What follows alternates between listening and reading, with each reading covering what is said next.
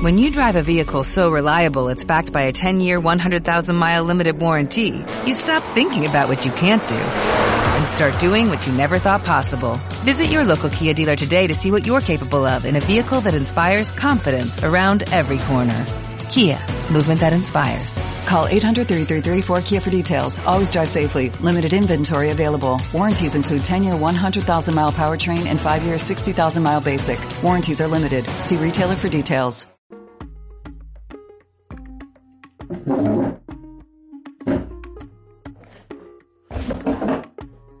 Hola, ¿cómo están? Bienvenidos eh, a este nuevo episodio del podcast Pensar la Imagen, el octavo ya. Un, episodio que para mí tiene características muy emocionantes, porque a partir de este no solamente nos vamos a poder escuchar, sino que también nos vamos a poder ver. A partir de este capítulo, eh, Pensar la Imagen se va a eh, transmitir también por YouTube. Eh, así que justamente para fomentar que todos estos seguidores que tenemos en las plataformas donde ya se escucha el podcast, como es Spotify, Apple, Google Podcasts, etcétera, eh, también nos acompañen en YouTube.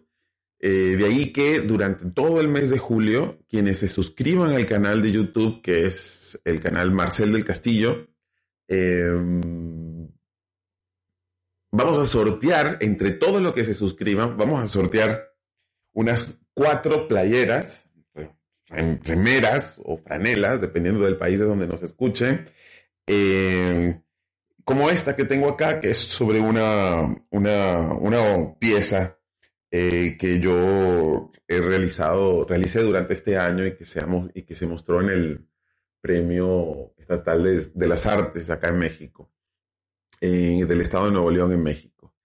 Em, así que los invito de entrada, lo más importante en este, en este capítulo es invitarlos de verdad muy cordialmente a que nos veamos ahora en YouTube.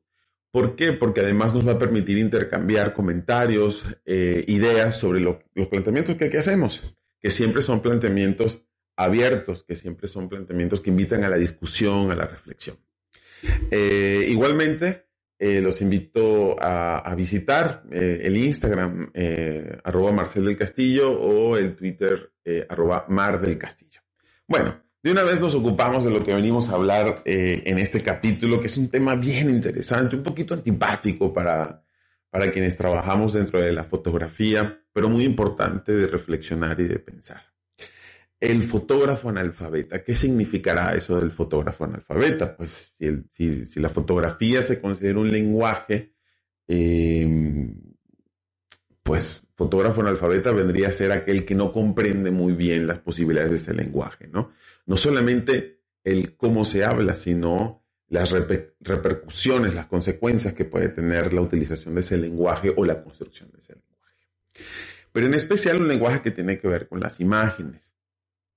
Eh, digamos, eh, para, para, para, contextualizar de alguna manera lo peligroso, lo delicado, lo frágil que pudiera ser este tema del fotógrafo analfabeta, pensemos que las imágenes son posiblemente uno de los elementos fundamentales para la construcción del mundo, para la construcción de nuestra historia, para la construcción de nuestra identidad. Eh, ¿Qué significa entonces eh, utilizar un lenguaje al cual no sabemos exactamente hacia dónde, hacia dónde nos lleva. Bueno, Benjamin, Walter Benjamin, eh, este filósofo alemán, en 1931 escribe un ensayo que se llama Pequeña Historia de la Fotografía. Un ensayo bien interesante y que yo recomiendo para todos quienes se inicien, trabajen o ya tengan una larga trayectoria en la fotografía, que lo revisen. En ese, en ese ensayo, Benjamin dice, no el que ignore la escritura, porque lo está diciendo en 1930, donde la fotografía, digamos, el contexto de la fotografía todavía le pertenecía a unos cuantos privilegiados, eh, técnicamente hablando y económicamente hablando. No el que ignore la escritura, sino el que ignore la fotografía, se ha dicho, será el analfabeto del futuro. Y lanza una pregunta. Pero es que no es menos analfabeto un fotógrafo que no sabe leer sus propias imágenes wow, nos puso en un aprieto. Un aprieto bien interesante. Para mí esta idea de Benjamin es, tiene una actualidad increíble. Hoy día si nosotros revisamos la mayoría de los proyectos fotográficos que se realizan, eh, insisto, con, con, autores emergentes o con autores con muchísima trayectoria, veremos presente esta preocupación de Benjamin. Benjamin no solamente estaba manifestando una preocupación, sino lanzando una gran alerta de lo que podía ser hacia adelante la fotografía. Volvamos otra vez al contexto. En, la década del 20 eh, es una década muy importante para la fotografía. La fotografía hace una suerte de declaración de independencia muy grande con movimientos eh, en Estados Unidos y en Alemania. Eh, varios grupos de fotógrafos en Estados Unidos, colectivos, el Fotosecesión, el, el F64, eh, en Alemania la nueva objetividad, eh, lanzan manifiestos donde de alguna manera, eh, como, como digo, parece una gran declaración de independencia de la fotografía, que como ya sabemos, había nacido o, o, su niñez, digamos, porque su nacimiento va muy pegado a la ciencia, pero su niñez la pasó junto con su gran amiga que era la pintura. Y, digamos, se mimetizó de alguna manera o buscaba una mimetización con la pintura para lograr ser admitida como, como arte, ¿no? Como pieza de arte, como manifestación artística. Sin embargo, en esta década, estos grupos que mencioné previamente hacen una suerte de declaración de independencia donde dicen que no, que la fotografía pues ya no está conectada con, la pintura, pues, comentario bastante eh, iluso, me parece, ya viéndolo en perspectiva, eh, sino que la fotografía iba a ser arte o iba a ser reconocida como arte siempre y cuando respetaran sus valores mediales. Y los valores eh, que se consideraban propios de la fotografía tenían que ver con sus características técnicas, pero también tenían que ver con su concepción de la realidad, con su concepción de la verdad y de la objetividad en la producción eh, y registro de, imágenes. Pues es en ese contexto donde Benjamin nos dice eso. para mí es muy importante contextualizarlo porque creo que Benjamin, eso justamente es lo que lo motiva a escribir esto. Es decir, esa pretensión de la fotografía de querer eh, capturar una realidad, una verdad, y que el fotógrafo sea este ser objetivo, mm, era peligroso.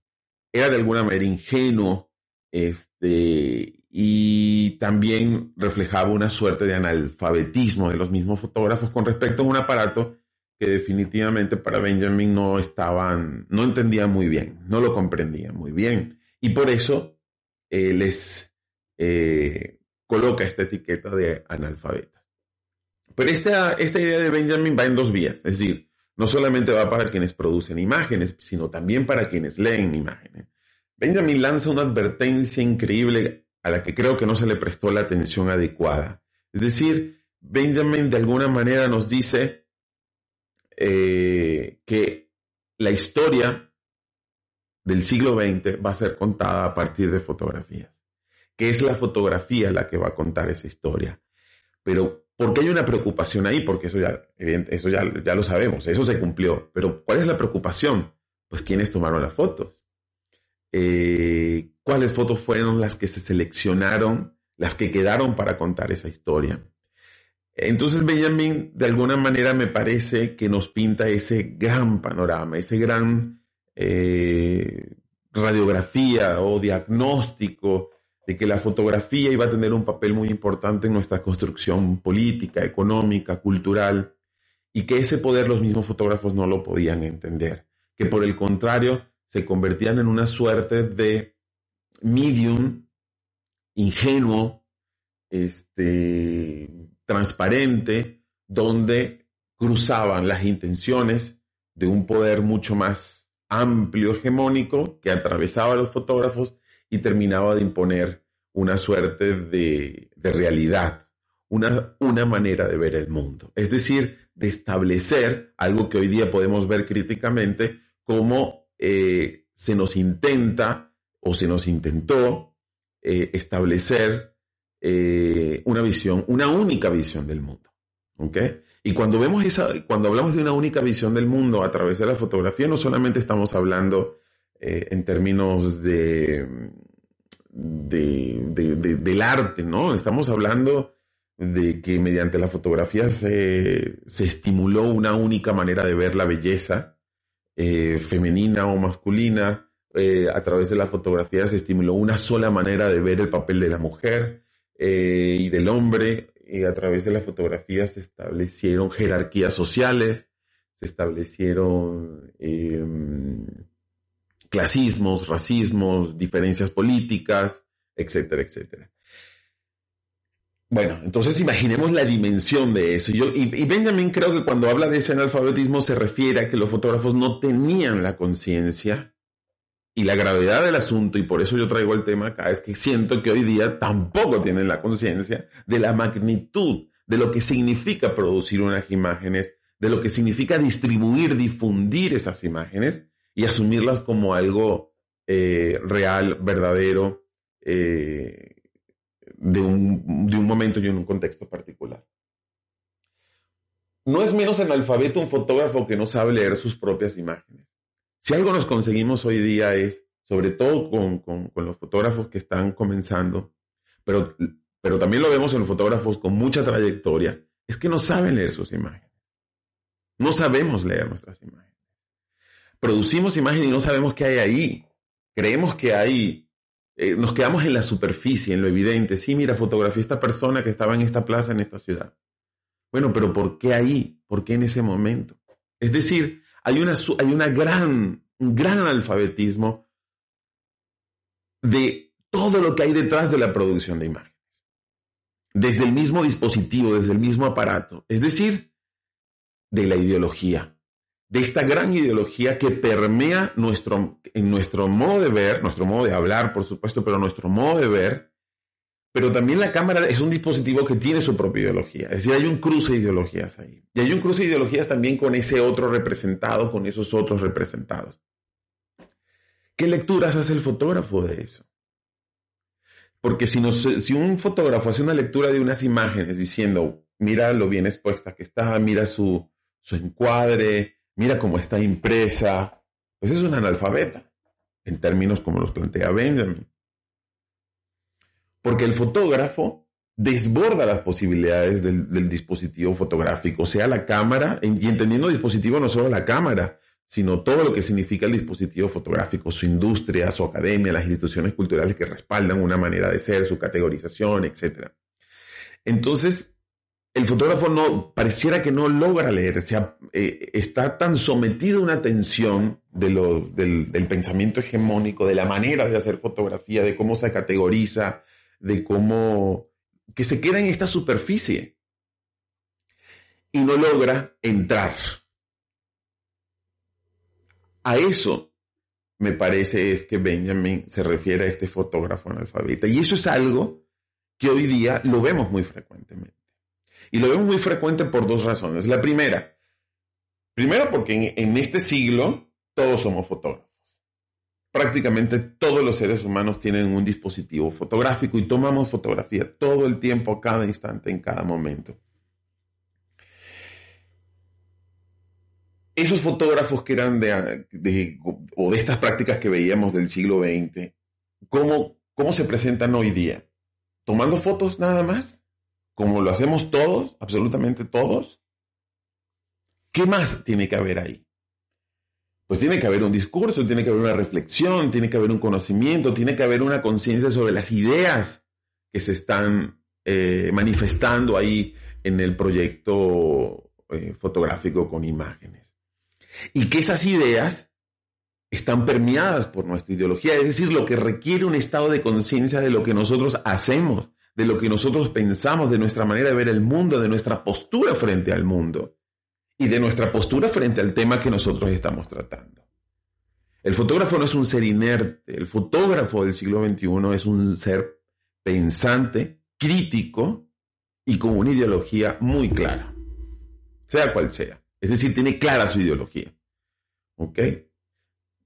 Que es su manera de ver el mundo, su postura frente a las cosas en este mundo. Lastimosamente, mucho de lo que vemos hoy día sigue repitiendo esa fórmula del siglo XX, donde se producían imágenes sin tener la conciencia del impacto que eso puede tener. De lo delicado que es hablar del otro y de los otros, sin entender desde dónde enunciamos, sin entender desde dónde producimos esas imágenes, desde qué privilegios los hacemos, sin entender cómo nuestra manera de ver el mundo permea y ubica a ese otro que fotografiamos lo ubica en un lugar que tiene que ver con nuestra manera de ver el mundo.